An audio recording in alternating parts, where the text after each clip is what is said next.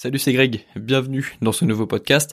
Aujourd'hui, je voulais te parler un petit peu de charisme et je sais que c'est, euh, bah, d'ailleurs tu l'as vu, j'ai pas fait beaucoup de podcasts sur le charisme parce que pour moi, il y a quand même quelque chose d'inné dans le charisme, même si je pense qu'on peut, il y a quelque chose qui doit être apprise aussi. Si on veut pourquoi pas augmenter son charisme. Je me rappelle qu'il y a quelques années, il y a un an et demi, j'avais créé un article sur comment augmenter son charisme sur LinkedIn. D'ailleurs, il y est toujours, mais je, m'étais intéressé quand même à l'idée d'augmenter son charisme, en tout cas d'augmenter le respect que les autres avaient pour nous, parce que c'est quelque chose d'important, surtout lorsqu'on compte travailler dans une entreprise plus tard. Alors, je le savais pas à l'époque, mais maintenant je me dirige plutôt vers une entreprise individuelle, c'est-à-dire que mes projets, c'est moi qui les gère et j'ai pas de personne avec qui je travaille en fait pour l'instant, mais c'est vrai que je m'étais préparé à l'éventualité de travailler dans un cabinet d'avocats et du coup d'être confronté à plusieurs personnes, des supérieurs, des gens du du même euh, niveau que nous, euh, des plusieurs personnes en fait, et du coup je m'étais dit qu'il fallait quand même que j'apprenne à me faire respecter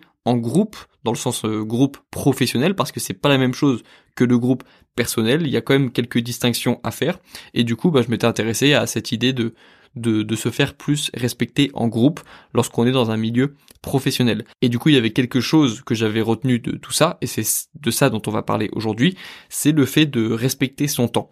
En fait, la meilleure façon de se faire respecter, c'est de respecter soi-même son temps. Ça veut dire quoi? Ça veut dire ne pas être joignable à toutes les heures. Alors ça dépend du travail, ça dépend de ce que tu fais.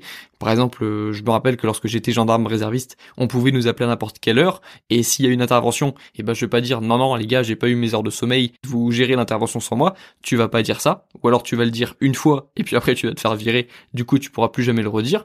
Mais euh, en gros, ça c'est donc à adapter en fonction des en fonction de, du travail, mais c'est vrai que par exemple, dans un milieu si on reprend le milieu d'étudiants en droit dans lequel je suis encore en ce moment, c'est vrai que lorsque lorsqu'on est stagiaire ou lorsqu'on est avocat collaborateur, on peut avoir tendance à se faire marcher dessus sur les horaires de travail. On peut avoir tendance à nous envoyer des fichiers, des dossiers encore à 18h, 19h, 20h et à bah, prendre tout notre temps en fait. Et c'est à ce moment-là qu'il faut être capable de dire non, j'ai du temps pour lequel je suis disponible pour vous et il y a un temps pour lequel je ne suis plus disponible en fait. Et lorsque vous m'envoyez du travail sur mon temps qui n'est pas du temps de travail, vous ne respectez plus mon temps. Et donc il faut être capable de, de dire non aussi en fait. Il faut être capable de montrer que l'on respecte son temps. Et d'ailleurs c'est même quelque chose qui est... Euh, c'est un petit test que font certains, certains avocats euh, collaborateurs, ou plutôt les personnes qui recrutent les avocats collaborateurs, c'est de voir, de tester la personne pour voir si,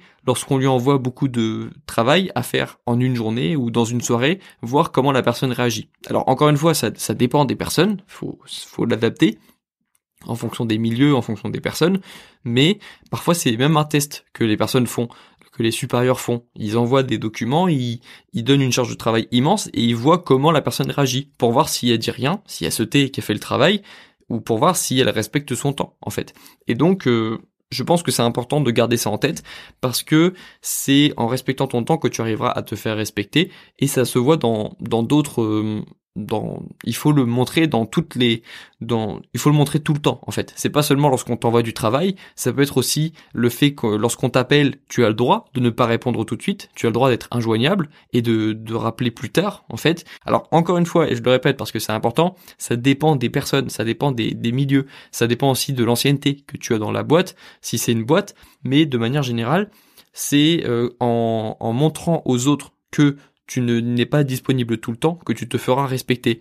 Et ça peut être aussi même dans le milieu euh, des étudiants. Moi, j'avais déjà répété que c'était important de dire à ses parents, lorsqu'on vit avec ses parents, que en, famille, c'est important de, de ne pas être tout le temps joignable et de dire je ne suis pas disponible sauf urgence de telle heure à telle heure. En fait, c'est ce que j'avais c'est ce que j'avais fait pendant le confinement et c'est important pour montrer que l'on respecte son temps aussi. Et c'est pas quelque chose qui qui va euh, qui va qui va que les autres ne vont pas apprécier en fait. C'est ce qu'on pense au début parce qu'on n'a pas l'habitude de poser des limites. Lorsqu'on commence à vouloir poser des limites, on a peur de la réaction des autres, sauf qu'en général la réaction des autres est bonne ou en tout cas, elle n'est pas aussi grave que celle qu'on pouvait imaginer en fait. Et il faut pas avoir peur parfois de contredire un minimum les intérêts des autres pour ne pas saboter ses propres intérêts.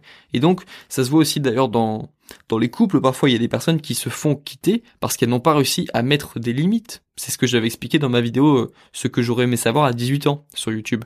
C'est important de savoir poser ses limites. Et c'est comme ça, c'est en faisant ça qu'on se fera respecter un minimum. Alors, encore une fois, c'est adapté en fonction des personnes parce qu'il y a des personnes qui posent trop de limites et qui se respectent peut-être un petit peu trop par rapport à ce qu'elles apportent dans le couple, dans la, dans le, dans, le travail ou qui, qui ont peut-être une trop haute estime d'elles-mêmes et ça c'est un autre problème. Mais je pense que dans la majorité des cas, les personnes ont plutôt un manque, un problème de manque d'estime euh, d'elles-mêmes en fait. Donc c'est plutôt c'est pour ça qu'il y a que, que c'est important de parler un petit peu de charisme et un petit peu de de, de, principes comme celui dont on a parlé aujourd'hui, celui de faire respecter son temps pour se faire respecter par les autres.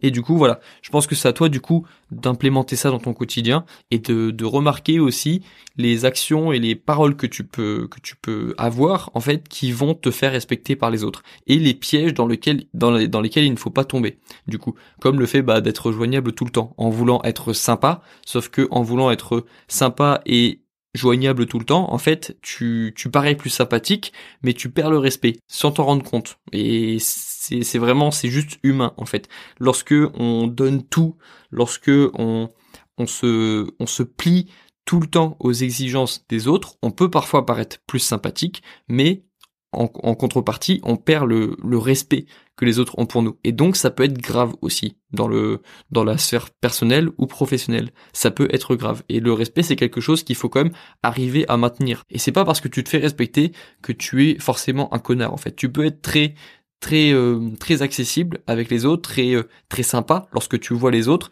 et quand même te faire respecter. Tu vois, c'est pas c'est pas forcément parce que tu as posé des limites que tu es quelqu'un de froid ou que tu es quelqu'un de désagréable. Lorsqu'il y a plus le respect, c'est très difficile de récupérer le respect et c'est pour ça qu'il faut dès le début connaître les principes de base pour se faire respecter par les autres, que ce soit dans la sphère pro ou dans la sphère perso. Je vais m'arrêter ici du coup dans ce podcast. J'espère que ça t'a plu, ce petit changement de sujet un petit peu. Si oui, c'est cool, on en, on en refera peut-être des podcasts comme ça. Moi, je te dis à bientôt dans le prochain podcast sur YouTube ou dans la newsletter. Et puis, je te retrouve très bientôt. Bon courage dans tes projets et bon courage dans tes révisions. Ciao